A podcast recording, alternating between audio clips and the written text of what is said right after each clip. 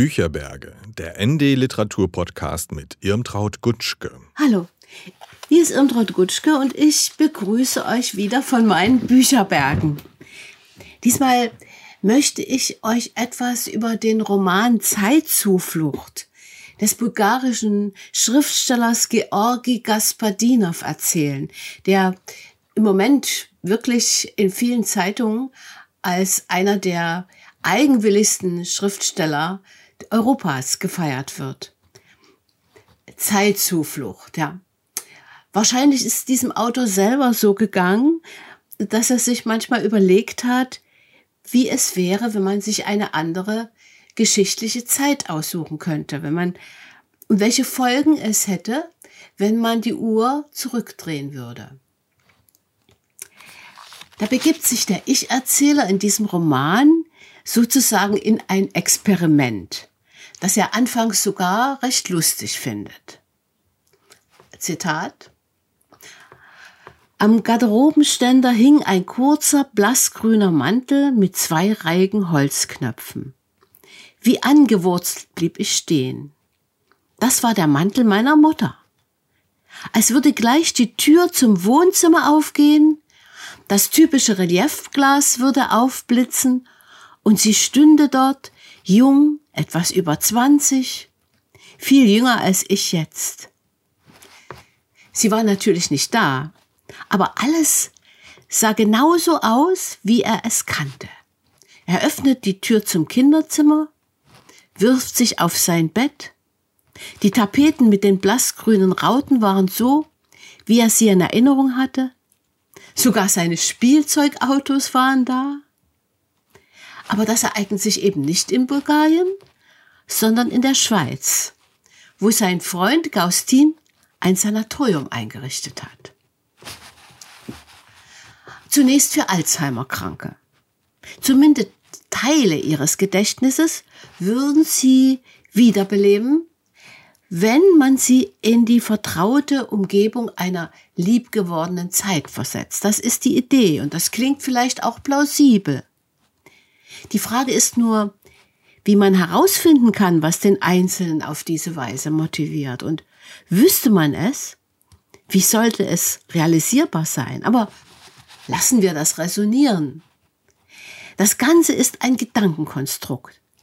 Ein reizvolles auf jeden Fall. Erinnert ihr euch an die Holodecks im Raumschiff Enterprise?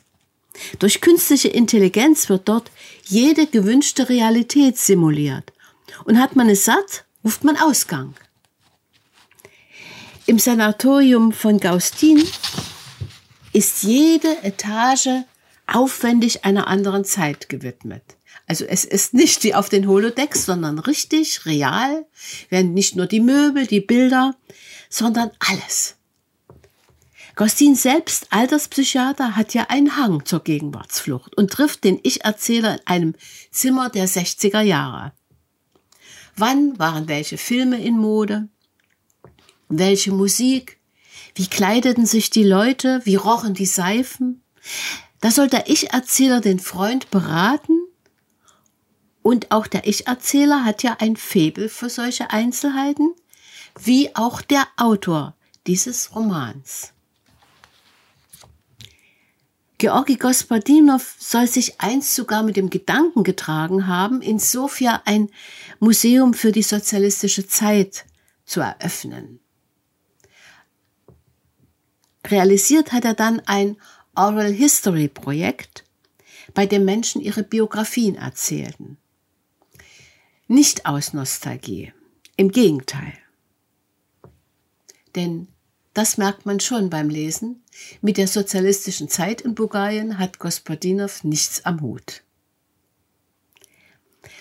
Mit seinem Roman ist ihm eine unheimlich aktuelle, manche sagen fast hellseherische Allegorie auf unsere Gegenwart gelungen. Doch zurück zur Klinik für Vergangenheit. Sie steht in der Schweiz hat betuchte Investoren und vor allem natürlich betuchte Patienten. Denn der Aufwand kostet. Sogar authentische Zeitungsausgaben von früher werden nachgedruckt, damit sich die Patienten wohlfühlen. doppelbödig ist vieles, was da passiert. Herr N trifft Herrn A, der vom Geheimdienst auf ihn angesetzt war. Und wie makaber. Er ist dem Spitzel sogar dankbar, dass er ihn an seine Geliebte erinnert, die er schon völlig vergessen hatte. Die Frau, die jeden Donnerstag zu ihm kam. Die schönste Frau Sophias, sagt Herr A. Und er plaudert schamlos darauf los, wie er diese Frau erpresste und verlässt sich darauf, dass Herr A. seine Gefängnisqualen vergessen hat. Muss man die Angst wecken? Das Gedächtnis für Angst, überlegt der Ich-Erzähler.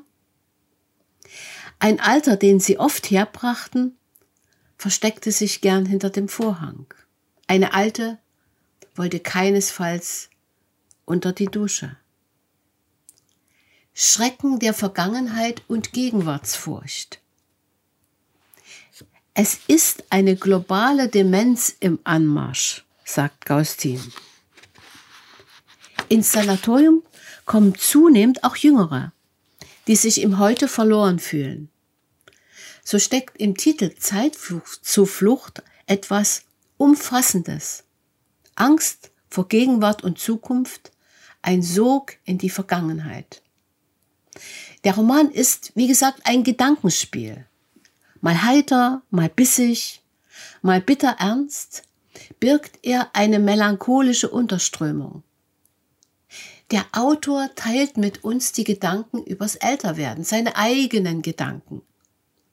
Die Sorgen um das Vergessen, die Sorgen um das, was vielleicht noch kommt. Das Fremdheitsgefühl, grau und trist, wie es in Wirklichkeit ist, wird hier allerdings mit einer berückenden erzählerischen Fantasie ummantelt. Denn die Vergangenheit ist nicht nur das, was dir passiert ist, manchmal ist sie jenes, das du nur erfunden hast. Versuchungen der Nostalgie. Irgendwann würden solche Kliniken vielerorts stehen, meint Gaustin. Eines Tages könnte es gar einen ganzen Staat der Vergangenheit geben. Und was wäre, wenn sich Bürger per Referendum ihre Wunschzeit aussuchen könnten? Was für ein Gedankenspiel. Die Europäische Union würde natürlich zerfallen. Klar, wenn die Spanier die 80er, die Dänen die 70er, die Italiener die 60er, die Polen das Jahr 1989 wählten, kurz, wenn verschiedene Länder fortan zu verschiedenen Zeiten existieren würden. Und dann darf man natürlich nicht vergessen, wenn die Bürger, die Unterlegenen im Referendum damit nicht einverstanden wären, da würden auch die Staaten in sich zerfallen. Weil sich die Westdeutschen für die 80er entschieden haben, müssen sie sich wieder mit der deutschen Teilung abfinden. Und Bulgarien? Mit verzweifelter Ironie zeichnet der Autor ein zerrissenes Land.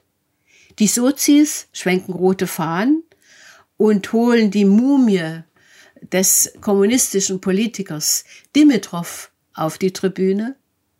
Die nationalistischen Recken tragen zu Pumphosen Atlaswesten, alte Säbel und Dolche in der Hoffnung auf ein neues großbulgarisches Reich. Eine riesige bulgarische Flagge, getragen von 300 Drohnen, so viel moderne muss sein, schwebt in der Luft, bis ein junger Mann seine Repetierbüchse hebt. Zwei feindliche Lager. Was für ein giftiges Gemisch würde entstehen, wenn sie koalieren. Dembi Schulfreund des Erzählers, macht mit beiden Geschäfte, indem er Kundgebungen organisiert für diese oder jene politische Idee und arbeitslose Schauspieler engagiert. Das ist das neue Theater. Im Freien, mit Menschenmengen, die noch nicht einmal wissen, dass sie an der Aufführung teilnehmen. Ich besorge sozusagen Statisten für Kundgebungen und Revolutionen. Was da ausgemalt wird als köstliche Satire, ist ein beängstigendes Bild für den vielerorts erstarkenden Nationalismus, den sich Machtpolitiker zunutze machen. Ukraine, Russland und der Westen. Der Roman ist vor dem Krieg entstanden. Nun liest man ihn vor diesem Hintergrund. In einer Zeit von Umbrüchen und Krisen locken aberwitzige Vorstellungen von Stärke vielerorts. Das hat, da hat sich Gospodinow ausgemalt, wie 2024 in Sarajevo das Attentat auf Erzherzog Franz Ferdinand vom 28. Juni 1914 nachgespielt wird. Das ist nicht nur makaber, Historische Reenactments, Erzählungen von vergangener Größe, sind ja tatsächlich im Trend.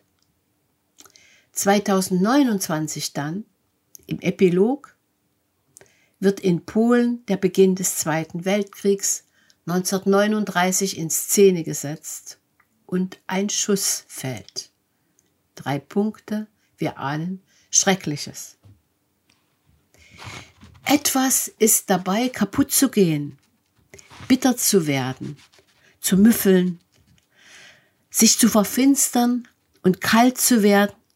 Mit meinen fünf Sinnen spüre ich es, schreibt Gospodinow in seinem Roman. Hat man nicht auch dieses Gefühl? Die schöne Idee einer Zeitzuflucht hat am Ende des Romans ihre Unschuld verloren. Denn die Schichten der Vergangenheit, die sich unter der Gegenwart befinden, sind wie alte eiternde Wunden. Da rufen Kränkungen nach Vergeltung. Wird einstige Größe zum Aufruf an heutige. Da gibt es die Gefahr, dass sich die Spirale der Gewalt immer weiter dreht. Dies ist ein sehr unterhaltsamer, dicker Roman und bei dem man viele Schichten entdeckt. Und ich sage euch, ich habe ihn nicht nur einmal gelesen. Und beim zweiten Lesen habe ich noch mehr darin gefunden, so dass ich ihn euch mit ganzem Herzen empfehlen kann. Ich sage euch nochmal den Titel. Georgi Gaspadinov, Zeitzuflucht. Roman aus dem Bulgarischen von Alexander Sitzmann, Aufbauverlag, 342 Seiten, ist für 24 Euro zu haben. Ich wiederhole nochmal den Namen des Autors, denn ich habe ihn mit Betonung ausgesprochen. Er heißt Gospodinov. So, und äh, ja, aber vielleicht hat es euch auch so Spaß gemacht. Und wir sehen uns dann oder hören uns dann beim nächsten Mal. Und ich weiß selber noch nicht, was ich euch dann vorstellen werde.